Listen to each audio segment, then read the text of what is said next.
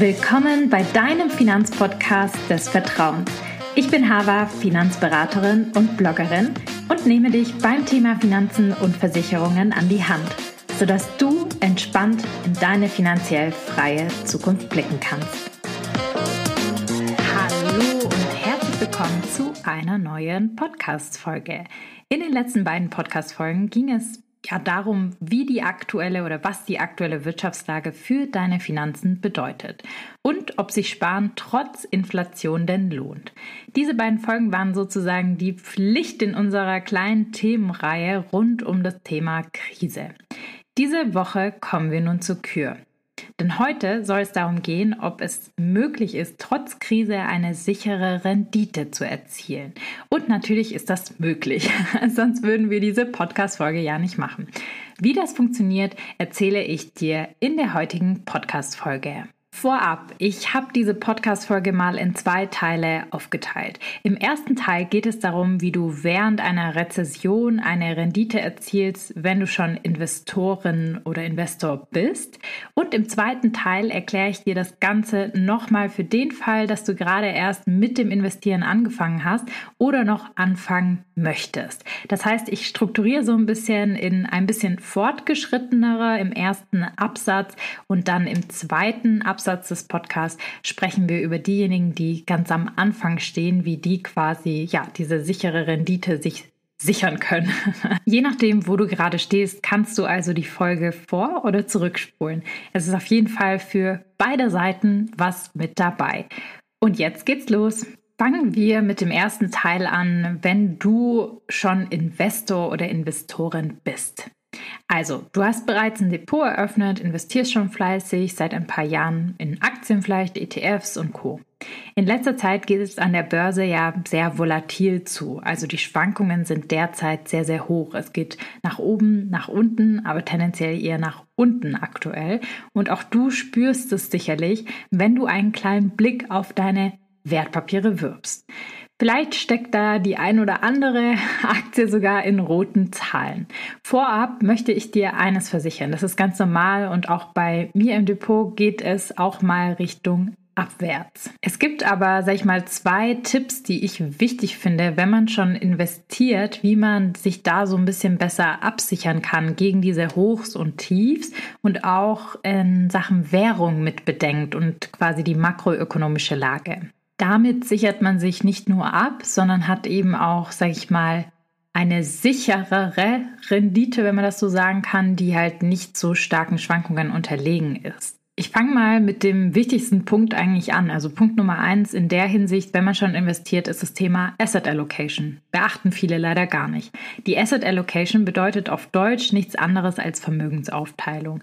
Dem Thema solltest du besondere Aufmerksamkeit schenken, denn auf ihr beruht zum Beispiel auch die moderne Portfoliotheorie von Markowitz, die auch einen Nobelpreis gewonnen hat.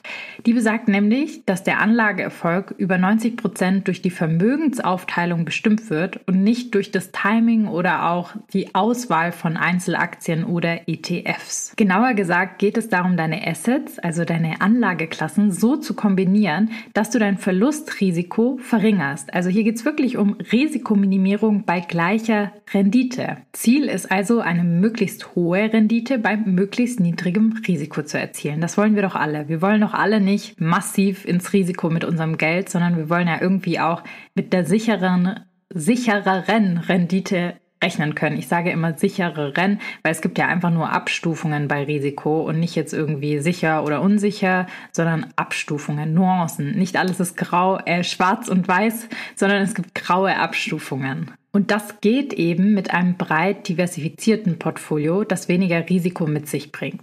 Du kannst zwei Arten von Diversifikation berücksichtigen. Einmal, dass man innerhalb einer Anlageklasse, wenn man jetzt beispielsweise eben in Aktien investiert oder in ETFs, zwischen Ländern und Branchen verteilt. Hast du dein Geld eben vorwiegend zum Beispiel in Aktien-ETFs gesteckt, dann kannst du diesen Punkt für dich schon mal abhaken. World-ETFs sind schon so konzipiert, dass sie eine möglichst breite Streuung haben, aber auch hier, der World-ETF hat nicht alle Länder, alle Branchen mit drin, die wir in so einem Weltportfolio brauchen. Man muss und kann auch ergänzen mit anderen ETFs, dass man hier wirklich in die Breite gut aufgestellt ist. So, was man dann noch machen kann, ist, jetzt waren wir ja innerhalb einer Anlageklasse, der Anlageklasse der Aktien, ist natürlich auch zwischen den Anlageklassen selbst zu verteilen und deren Wechselwirkung zu nutzen. Das tun leider sehr, sehr wenig Menschen, obwohl es eigentlich sehr, sehr sinnvoll ist. Es gibt verschiedene Formen der Anlageklasse. Du kannst zum Beispiel ja dein Geld anlegen in Aktien, zum Beispiel Aktien, ETFs, Anleihen, Immobilien, Rohstoffe, Kryptowährungen und so weiter und so fort. Das lässt sich übrigens auch über ETFs sehr, sehr schön abbilden, diese Anlageklassen. Weil es gibt nicht nur Aktien-ETFs, wissen viele auch nicht, sondern es gibt auch Anleihen, Immobilien-ETFs, Rohstoff-ETCs. Also es gibt die Möglichkeit, hier auch breit zu streuen. Und genau hier liegt auch so ein bisschen das Geheimnis, denn verschiedene Anlageklassen korrelieren nämlich sehr unterschiedlich miteinander, je nachdem, in welcher Börsenphase man sich befindet. Was bedeutet das jetzt genau? Sie können positiv oder negativ miteinander korrelieren. Positive Korrelation. Was wäre hier jetzt beispielsweise ein Beispiel? Wenn jetzt zum Beispiel die Aktienkurse steigen, dann steigen beispielsweise auch die Rohstoffpreise. Das wäre jetzt mal einfach nur ein Beispiel. Ob das so richtig ist oder nicht, sei mal dahingestellt. Aber das wäre ein Beispiel. Das heißt, wenn das eine steigt, steigt das andere im Preis auch mit. Eine negative Korrelation wäre genau das Gegenteil. Sinken beispielsweise Aktienpreise, dann steigen Rohstoffpreise. Das wäre eine negative Korrelation, das heißt, wenn das eine nach oben geht, geht das andere nach unten. Und genau das ist jetzt beispielsweise der Fall bei Rohstoffen. Wenn die Aktienkurse sinken, dann ist es so, dass Rohstoffpreise, insbesondere beispielsweise Gold, ist ja auch ein Rohstoff, im Preis sehr, sehr stark immer steigen, also sich konträr verhalten zu quasi Aktien. Das heißt, man könnte sich jetzt ins Portfolio, um diese ganze ja, Volatilität ein bisschen auszubalancieren, physisches Gold oder beispielsweise ein Gold ETC in sein Portfolio mit reinnehmen zu einem gewissen Anteil, je nachdem wie das Risikoprofil eben ist, dass man es mit reinmischt und dann sozusagen ein ein bisschen konstantere Rendite hat mit weniger Risiko, weil man halt auch über verschiedene Assets sein Geld aufgeteilt hat, die negativ miteinander korrelieren. Dass man nicht nur im Portfolio, sag ich mal, Assetklassen drin hat, die alle ähm, positiv miteinander korrelieren und insbesondere positiv miteinander korrelieren, wenn jetzt beispielsweise die Zinsen steigen, weil das hat ja auch Auswirkungen auf die verschiedenen Assetklassen und die verhalten sich da alle natürlich ein bisschen unterschiedlich. Außerdem kann man eben mit dieser Asset Allocation ja die Mean Reversion Effekt ausnutzen, weil es ist eben so, nach einem Aufwärtstrend für eine Anlageklasse folgt oftmals eben ein Abwärtstrend. Diversifizierte Portfolien weisen eben automatisch ein besseres Chancen-Risikoprofil auf. Man profitiert profitiert in jeder Marktphase, auch wenn es Marktturbulenzen gibt. So, und der zweite Hack für die Fortgeschrittenen, ohne jetzt den Rahmen massiv zu sprengen, ist das Thema Währungsabsicherung im Depot. Also es gibt ETFs, ähm, die jetzt beispielsweise währungsabgesichert sind. Was bedeutet das? Wenn ihr den ETF, meistens ist er in US-Dollar zum Beispiel gelistet, in US-Dollar kauft, also dass die Währung des Fonds ist und der Euro beispielsweise besser stehen würde und ihr habt einen währungsgeschützten Euro-ETF gekauft, dann ist es so, dass ihr quasi den besseren Kurs bekommt vom Euro, weil der Kurs wird immer umgewechselt. Ihr profitiert davon. Das aber nur, wenn der Euro besser steht. Also wenn er einen besseren Wechselkurs hat als zum Beispiel US-Dollar, als zum Beispiel andere Währungen, die es da draußen gibt. Jetzt haben wir ja insbesondere eine Krise in Europa. Das heißt, der Euro, der steht leider nicht so gut. Aktuell im Vergleich zu US-Dollar, Schweizer Franken und Co. ist unsere Währung einfach im Verhältnis schlechter gerade dargestellt, was den Wechselkurs anbelangt. So, wenn jetzt diese Phasen kommen und man hat eigentlich so hedged ETFs, also währungsgesicherte ETFs im Portfolio auf den Euro, dann würde ich mir überlegen, ob ich jetzt nicht die ETFs nehmen, die nicht währungsabgesichert sind, weil da kann man noch mal ein bisschen mehr Rendite rausholen. Warum? Weil ja der US-Dollar besser steht. Das heißt, es ist besser, wenn euer Fonds quasi in der US-Dollar-Währung bleibt und eben nicht währungsabgesichert wird. Das heißt, so eine Währungsabsicherung hat Vor- und Nachteile und kann man so ein bisschen abhängig machen von der Phase. Wenn man jetzt zum Beispiel startet mit ETFs, dann würde ich jetzt aktuell keine währungsabgesicherten ETFs nehmen. Und wenn man eben fortgeschritten ist, dann kann man hier sagen, okay, ähm, ich switche vielleicht, wenn ich in währungsabgesichert war, in ETFs, gleiche Indizes, whatever und nehme diese Währungsabsicherung raus. So kann ich noch mal ein bisschen mehr Rendite für mich rausholen bei gleichem Risiko. Also es ist jetzt quasi nicht so, dass euer Risiko dadurch gesteigert wird. So, und hier möchte ich auch gar nicht zu tief ins Detail gehen, weil das würde einfach den Podcast-Rahmen komplett sprengen. Dann würden wir nur über Währungen sprechen, können wir auch mal machen. Ja, aber ich glaube jetzt für diese Folge ist das einfach mal so ein Denkanstoß, den Fortgeschrittene mitnehmen können. Und wir gehen jetzt in den zweiten Teil, und zwar für diejenigen, die gerade erst anfangen mit dem Thema, wie können die sich absichern in Krisenzeiten, wie können die ihr Portfolio gut und richtig umsetzen, dass man auch eine möglichst sichere Rendite hat. Ihr kennt mich ja, ich bin eine Durchheizerin durch den Podcast und bringe hier immer konkrete Schritte und Tipps mit und habe das jetzt so in fünf Schritte gegliedert. Fünf Punkte, die du beherzigen solltest, wenn du als Anfänger jetzt durchstartest und eben deine Rendite absichern möchtest, dein Portfolio absichern möchtest. Wir legen direkt mal los mit Punkt Nummer eins, den ich super wichtig finde, strategisch vorzugehen. Was bedeutet das denn jetzt? Bevor du startest, solltest du dir zunächst eben eine Strategie zurechtlegen. Einfach irgendwie eine x-beliebige Summe in einen World ETF zu investieren, ist wohl einer der größten Anfängerfehler, den man machen kann. Wichtig ist es, eine Strategie aufzusetzen und langfristig zu verfolgen, um Erfolg mit dem Investieren zu haben. Das ist alles gar nicht so schwierig, wie es sich anhört, wirklich. Mithilfe von einem Risikoprofil kann man eigentlich ganz gut bestimmen, wie eine Investition genau aussehen könnte und wie, sag ich mal, man sein Geld anlegen könnte. Wichtig sind, dass man hier auch sich finanzielle Ziele setzt. Wie kann man jetzt das individuelle Risikoprofil ermitteln? Dafür sind vier Faktoren super wichtig. Einmal die Risikokapazität. Wie viel Risiko kannst du dir leisten? Also wie viel Geld hast du nur sonst noch auf dem Konto? Welche Anlagen hast du sonst anders auf dem Konto? Wie viel kannst du riskieren deiner Liquidität, ohne quasi deine Finanzplanung zu gefährden? Dann Thema 2 Risikobereitschaft. Welches Risiko bist du bereit einzugehen, um deine Ziele wirklich zu erreichen? Wie viel muss man vielleicht auch an Risiko eingehen, um seine Ziele zu erreichen? Das wäre Punkt Nummer drei, der Risikobedarf. Also wie viel muss ich ins Risiko, um dieses Ziel XY auch wirklich erreichen zu können? Also was ist die Rendite, die ich daraus haben muss? Wie viel muss ich dann quasi zum Beispiel in Aktienanteile investieren? Und zum Schluss natürlich psychologisch die Risikowahrnehmung. Wie nimmst du Kursschwankungen auf? Macht dich das nervös oder kannst du da locker bleiben. Das ist dann eher ein bisschen psychologischer und kann sich natürlich auch im Zeitverlauf verändern. Wichtig ist, dass man einfach beachtet, Risikoprofil ist dynamisch und lässt sich anpassen. Genauso wie das Leben sich verändert, verändern sich ja auch deine Finanzen mit der Zeit. Du hast vielleicht mehr Risikokapazität, weil du was geerbt hast oder so. Oder vielleicht bist du ein bisschen älter, hast einen höheren Risikobedarf oder deine Wahrnehmung hat sich auch zum Thema verändert, weil du psychologisch irgendwie schon zwei, drei Jahre mit dabei bist und das super findest. So, was ja gerade bei den verschiedenen Faktoren schon so ein bisschen angeklungen ist und was du in deiner Investmentstrategie unbedingt mit einfließen lassen solltest, sind smart formulierte Ziele die du dann in kurzfristig, mittelfristig und langfristig unterteilen kannst. Ich habe darüber schon in einer früheren Folge gesprochen und die Methode auch genauer erklärt. Ich würde diese Podcast-Folge gerne einfach in den Shownotes verlinken, einfach gerne anhören, ähm, weil das auch, sag ich mal, eine sehr, sehr gute Folge ist, mit der man durchstarten kann und mit der man einfach auch mal seine Ziele definiert und dann Risikoprofil bestimmt und dann sozusagen diesen Punkt 1, die Strategie damit so ein bisschen abgehakt hat. Mit der richtigen Strategie, die dein Risikoprofil und deine Ziele mit einfließen lässt, bist du nämlich schon sehr gut vorbereitet. Übrigens ist das Risikoprofil ein wichtiger Bestandteil in unserem ETF-Durchstarterkurs, eben weil es so wichtig ist und die Grundlage für dein ETF-Depot bildet.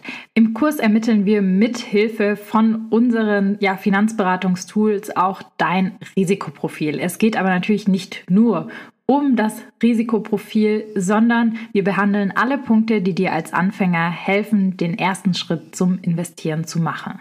Du schaffst es in kurzer Zeit vom Börsenneuling zum ETF-Profi. Denn während des Kurses hast du dein Risikoprofil erstellt, ein Portfolio aufgestellt, eine ETF-Auswahl wirklich getroffen und dein eigenes Depot eröffnet und eingerichtet. Und das alles in nur vier Wochen. Wenn das für dich interessant klingt, dann kannst du dich in die unverbindliche Warteliste eintragen, die du in den Show Notes findest. Im Januar geht es wieder los. Machen wir weiter mit Punkt Nummer zwei. Langfristigkeit. Eines sollte dir bewusst sein. Wenn du das schnelle Geld machen willst, sind Aktien und ETF-Investitionen nichts für dich. Denn der zweite Schlüssel zum Erfolg ist Langfristigkeit.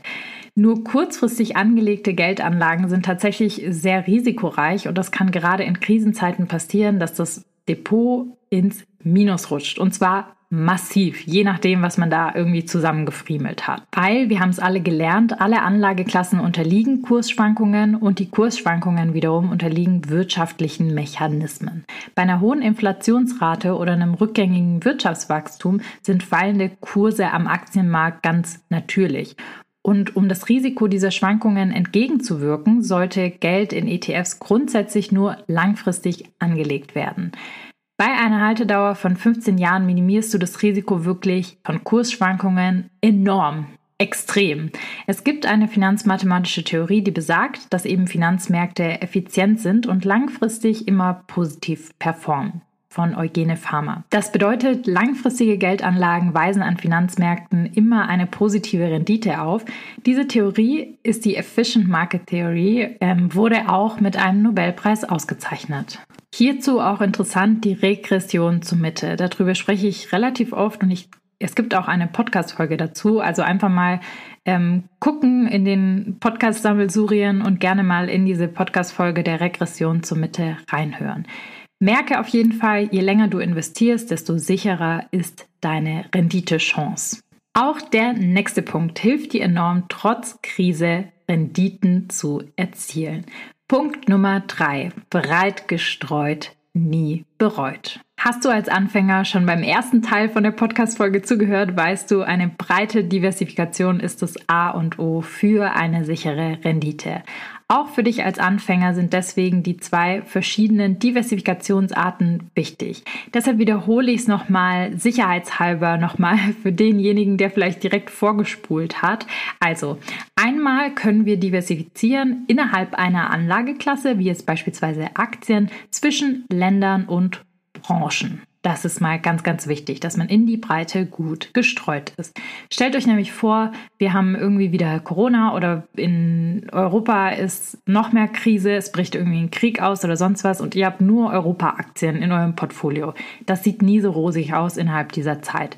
Deshalb eben auch innerhalb der Anlageklasse über Länder und Branchen streuen. So, und dann sollte man im Portfolio generell eben noch über verschiedene Anlageklassen streuen, die nicht unbedingt positiv miteinander korrelieren korreliert sind. Also Beispiel, dass man eben noch Themen reinnimmt wie Immobilien, Anleihen, Rohstoffe wie beispielsweise Gold, je nachdem auch, wie das eigene Risikoprofil aufgestellt ist. Das leitet auch so ein bisschen über in den Punkt Nummer 4, der hier dann auch super wichtig ist, wenn man über Länder und Branchen streut und verschiedene ETFs zum Beispiel miteinander kombiniert oder verschiedene Anlageklassen. Punkt Nummer vier ist, dass man Überschneidungen im Portfolio vermeidet. Mal angenommen, du hast dir jetzt drei verschiedene ETFs in deinem Portfolio ausgesucht, um eben breit zu diversifizieren. Mit dabei sind der World ETF, ein Gold ETC und noch breiter aufgestellt zu sein, irgendein Branchen-ETF, zum Beispiel ein Digitalisierungs-ETF. So, aufgepasst. Dann läufst du schon Gefahr, Überschneidungen im Portfolio zu haben. Warum? Weil du damit einzelne Unternehmen in deinem Portfolio übergewichtet hast. Im MSCI World zum Beispiel sind schon viele Tech-Unternehmen vertreten, wie zum Beispiel Meta, Apple und Co. Allerdings hast du durch den Digitalisierungs-ETFs jetzt sehr wahrscheinlich sehr viele Doppelungen in der Tech-Branche mit drin und einen starken Fokus auf die Tech-Branche. Damit hast du wiederum dein Risiko erhöht, statt es weiter zu minimieren. Wenn genau diese Branche jetzt in der Zukunft große Schwierigkeiten bekommt, weil zum Beispiel Lieferengpässe, man kann nichts produzieren, nichts verkaufen und du fokussierst dich nur auf Technologie, dann wirkt sich das auf dein Portfolio aus. Deshalb ist es so wichtig, sich genau mit den Produkten auseinanderzusetzen, in die man investiert. ETFs zum Beispiel sind ziemlich transparent und du bekommst überall im Internet Auflistungen, in welche Unternehmen du dann gegebenenfalls genau investierst und auch zu welchen Anteilen. Möchtest du also noch einen Branchen-ETF dazu nehmen, lohnt es sich, auf die genaue Verteilung der ETFs zu achten und da auch so ein bisschen gut miteinander zu kombinieren und schlau miteinander zu kombinieren, ohne Übergewichtungen im Portfolio zu haben. Kommen wir zum letzten Punkt, der für dich als Anfänger wichtig ist, wenn es um sichere Renditen geht. Und zwar Punkt Nummer 5, Trendanlagen kritisch hinterfragen. Darunter fallen beispielsweise Krypto, NFTs und irgendwelche Trendaktien. Zum Glück erfreut sich das Thema Börse und Investieren immer größere Beliebtheit und vor allem ja mehr junge Menschen investieren ihr Geld in Aktien und Co, was ich sehr sehr schön finde.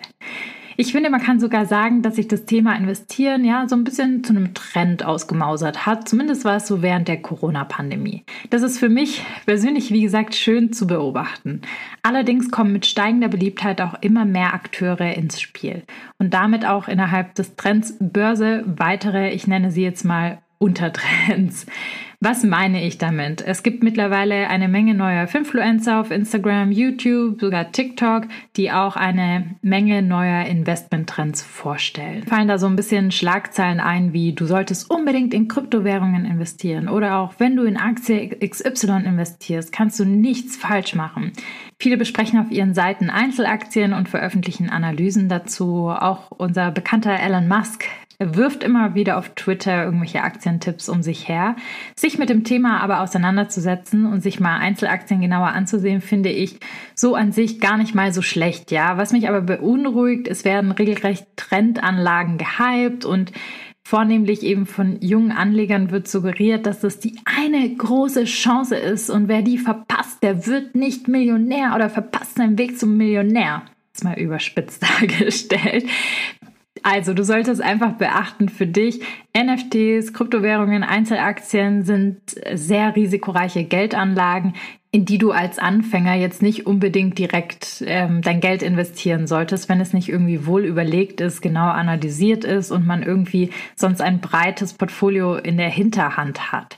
Bist du jemand, der sehr gerne risikofreudig investiert und es sich auch leisten kann, also sprich die Risikokapazität ist gegeben, dann kann man sicherlich mal was ausprobieren und auch rumspielen. Mein Tipp hier für solche Gelegenheiten sind etwas Spielgeld sozusagen beiseite legen, mit denen man Trends und neue Anlageklassen gut testen kann. Ich würde aber auch da gucken, dass man ja ein solides Portfolio im Hintergrund hat und jetzt nicht nur, sag ich mal, ähm, in sehr risikoreiche Anlagen investiert. Insbesondere Anfänger sollten hier vorsichtig sein kommen wir zu einem Fazit. Sowohl, sag ich mal, für Anfänger als auch Fortgeschrittene gibt es Möglichkeiten, seine Rendite abzusichern, auch in Krisenzeiten. Bei unseren Fortgeschrittenen sind es insbesondere die Themen der Anlageklassendiversifizierung und auch das Thema Währungsabsicherung.